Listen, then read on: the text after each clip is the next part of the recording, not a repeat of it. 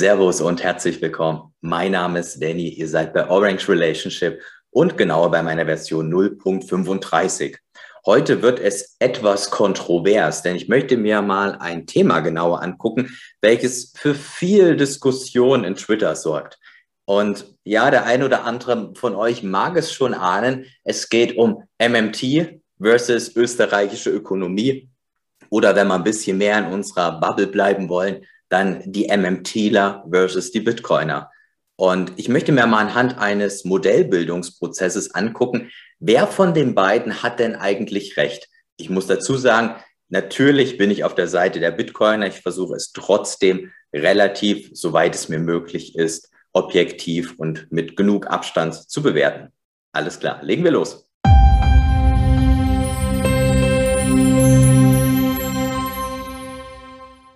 Okay, steigen wir gleich ein mit einer, mit einem Ausspruch, der mir, der mir das erste Mal begegnet ist vor vielen, vielen Jahren im Bereich der Psychologie, genauer im NLP. NLP bedeutet neurolinguistische Programmierung. Werden die meisten von euch nicht kennen, ist auch hier nicht kriegsentscheidend. Der Ausspruch ist, und den haben wahrscheinlich schon mehr von euch gehört, the map is not the territory. Was bedeutet das? Die Karte, die ein Mensch hat, ist nicht das Gebiet ist nicht die Wirklichkeit, wie auch immer man das sehen möchte. Aber es ist sehr, sehr wichtig zu verstehen, dass jeder Mensch von uns, jedes Individuum hat eine Karte, wie sie denkt, dass das Gebiet aussieht. Aber das Gebiet kann niemals komplett und folgerichtig und in Gänze mit einer Karte beschrieben werden. Ich mache ein Beispiel. Ich könnte jetzt vielleicht von mir auf alle anderen Menschen schlussfolgern, dass für alle anderen Menschen es unfassbar cool ist, wenn sie hier ein Video aufnehmen, Podcast aufnehmen, wenn sie dann so coole Zusprüche bekommen, äh, wie ihr mir die gebt. Und das könnte ich jetzt sagen und das könnte jetzt sagen, das ist für jeden total geil. Aber das wäre falsch, weil es ist meine Karte von dem Gebiet, die ist aber nicht auf alle folgerichtig. Wenn wir da noch ein bisschen weitergehen, ich habe ja hier, wie ihr wisst, äh, Zugang zu einem sehr, sehr guten Protagonisten.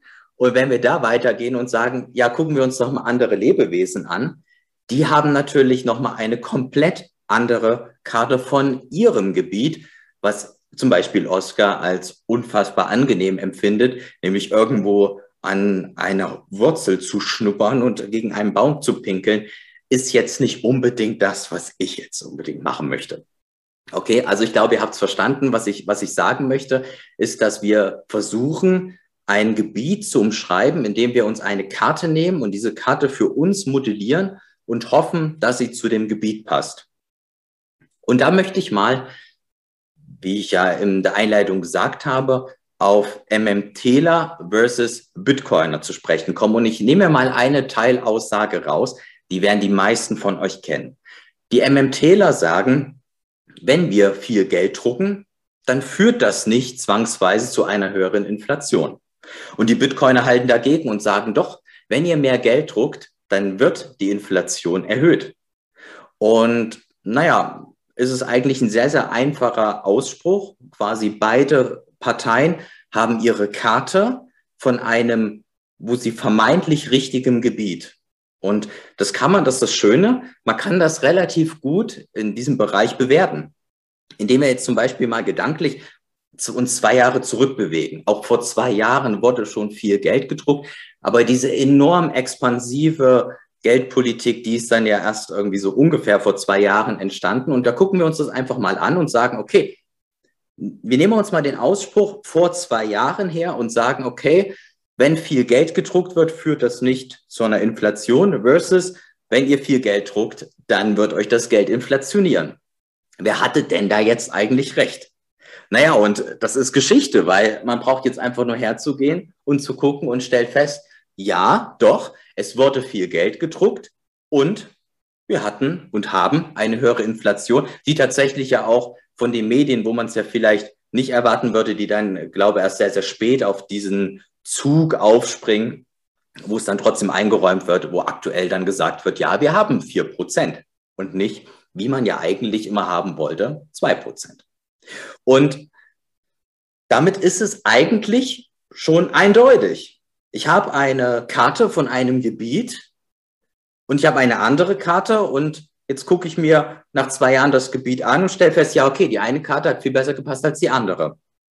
Jetzt gehen die MMTler hin und sagen, na ja, gut, dass die Inflation angestiegen ist, das hatte aber gar nicht unbedingt unser Geldnachdrucken ähm, als, als Ursache, sondern die Knappheit. Die Knappheit in zum Beispiel Elektronikchips. Habt ihr sicherlich alle mitgekriegt.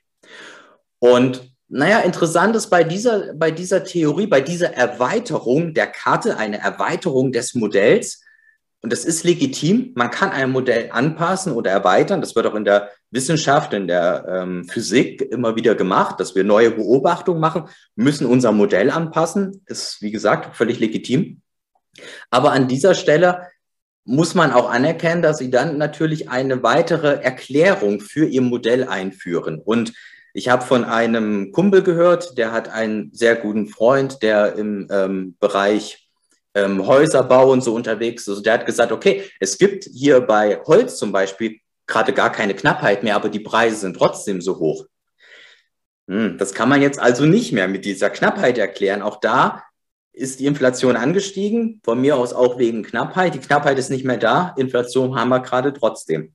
Jetzt müsste wieder eine weitere Erklärung gefunden werden, eine, werden, eine weitere Erweiterung, um das Modell wieder folgerichtig zu machen. Und es gibt noch einen zweiten Punkt, nämlich, dass Sie dann sagen, und diese persönliche Meinung darf mir bitte gestattet sein, dass sie sagen, mehr höhere Inflation ist gar nicht schlimm. Dann haben wir halt eben vier Prozent. Und wenn wir fünf oder sechs Prozent bekommen, ist auch nicht schlimm.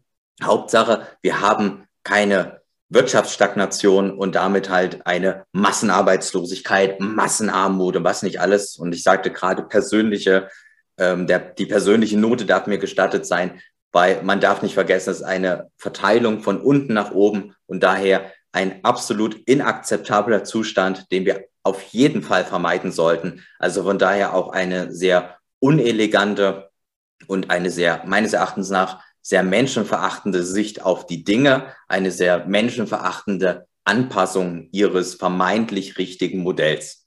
So, okay. Also, hören wir, rufen wir uns noch einmal ins Gedächtnis. Wir haben ein Modell, welches Anpassung erfahren hat, weil es in den letzten zwei Jahren tatsächlich seine Nicht-Folgerichtigkeit bewiesen hat. Und wir haben ein Modell, welches keine Anpassung erfahren hat, was in den letzten zwei Jahren sehr folgerichtig war. Und ich habe eben schon gesagt, es ist okay, wenn man ein Modell anpasst. Das ist der normale Modellbildungsprozess in, in, in jedem wissenschaftlichen Bereich. Allerdings muss man auch anerkennen, dass ein Modell, welches nicht angepasst werden muss, einfach in sich viel, viel stimmiger ist. Natürlich nur dann, wenn es auch zur Wahrheit oder um bei dem The Map is not a Territory zu bleiben, dass es dann auch eben zur, zum richtigen Gebiet passt, dass man sich das Modell anguckt und sagt, okay, ja, in den letzten zwei Jahren, hm, doch, das war das Gebiet. Das hat mir, die, die Karte hat mir das Gebiet sehr, sehr gut beschrieben. Und ich will euch mal erzählen oder vielleicht ein Beispiel, ein sehr bekanntes Beispiel, weshalb diese Anpassung eben nicht so strong ist, als wenn ein Modell von vornherein richtig ist. Ich meine, natürlich ist es ja logisch, dass man sich dann auch immer so ein bisschen rausredet und der eine oder andere von euch mag das vielleicht kennen. Und ähm, ich finde es immer relativ belustigend, wenn man sich das anguckt, nämlich bei Flat Earthern. Also die Leute, die für eine flache Erde sind, die haben ein echt sehr, sehr komisches Modell von ihrer Welt, welches natürlich den wissenschaftlichen, tatsächlichen Anforderungen nicht standhält. Und deswegen passen sie es über den Laufe der Zeit immer und immer und immer und immer und immer wieder an. Da haben sie so einen richtigen Wulst dieses Modells, was so verzogen wird, um dass es dann doch irgendwie wieder passt. Naja, ihr könnt es euch ja vorstellen, dann kommt dann der Nächste und sagt, hey, aber habt euch das mal angeguckt und schon wieder müssen Sie eine Anpassung, eine Erweiterung Ihres Modells vornehmen. Oder was wäre die andere Alternative? Naja, sie würden halt eben das starke, das starre, in sich logisch konsistente Globus-Modell einfach anerkennen. Ich möchte jetzt hier nicht sagen, dass die MMTler wie die Flat Earther zu vergleichen sind, aber es hat schon ein, ich finde, man kann ein paar Parallel ziehen.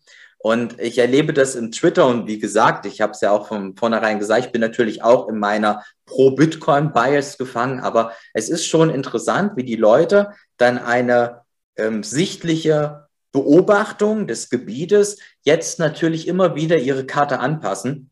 Ja, und dass sie dann halt noch den Zufall mit ins Spiel bringen und dass sie dann sagen, naja, hm, es war halt jetzt blöd gelaufen, dass während des Gelddruckens noch etwas weiteres passiert ist. Ein zufälliges Event, nämlich Knappheit, wobei das natürlich nicht erklären würde, warum andere Güter davon auch betroffen sind von der Inflation, die quasi nicht knapp waren oder jetzt nicht mehr knapp sind. Aber klar, auch das könnte man natürlich dann wieder anpassen, wieder erweitern. Und sie gehen halt her und sagen, naja, Herrgott, dann haben wir halt eben vier, fünf oder von mir aus auch sechs oder sieben Prozent die Hauptsache ist doch, wir haben Inflation und dann ist alles gut und alles schön. Das heißt, auch da gehen sie so ein, rudern so ein kleines bisschen zurück, um vielleicht auch von dem eigenen fehlerhaften Prognose ein bisschen abzulenken. Naja, also ich für meinen Teil finde die Flat Earther Geschichte immer eigentlich ganz interessant, mir das anzugucken. Und deswegen mag ich auch diese MMT-Aussagen. Ich finde, ähm, Logik beinhalten sie wenig und viel weniger als eben das immer folgerichtige Modell, das immer, die immer richtige Karte von den Bitcoinern, eine Karte, die das Gebiet möglichst gut beschreibt und meines Erachtens nach die beste Karte, die wir überhaupt haben, um, wenn wir solche Sachen wie Inflation, Deflation uns zu betrachten, dann würde ich immer diese Karte hernehmen, weil ich mit der MMTler-Karte einfach Angst hätte, dass ich in die falsche Richtung fahre und dass ich nie ankomme. Gut, ihr Lieben, ich hoffe, euch hat das Video gefallen. Die, die bei YouTube zugeguckt haben, die werden es mitgekriegt haben. Ich habe ein paar Probleme mit meiner Cam gehabt. Ich filme mich nämlich mit meinem Handy und habe da eine App, äh, die das quasi zu meinem, zu meinem Laptop synchronisiert. Und die ist gerade zweimal abgekackt. Aber ja, ich habe es trotzdem zusammengeschnitten, von daher soll das nicht das Problem gewesen sein, nur falls ihr euch wundert, dass ein, zwei kleine Cuts drin waren. Ja, ansonsten bleibt mir nur euch ähm, zu sagen, dass ich euch ein schön, schönes Wochenende wünsche. Ähm, ich hoffe, ihr freut euch auf die Montagsfolge. Da habe ich einen sehr interessanten, eine sehr interessante Person zu Gast. Da könnt ihr euch auf jeden Fall drauf freuen. Und ansonsten, ja, liked, subscribed und ich freue mich drauf, wenn ihr das nächste Mal wieder einschaltet. Dankeschön. Tschüssi.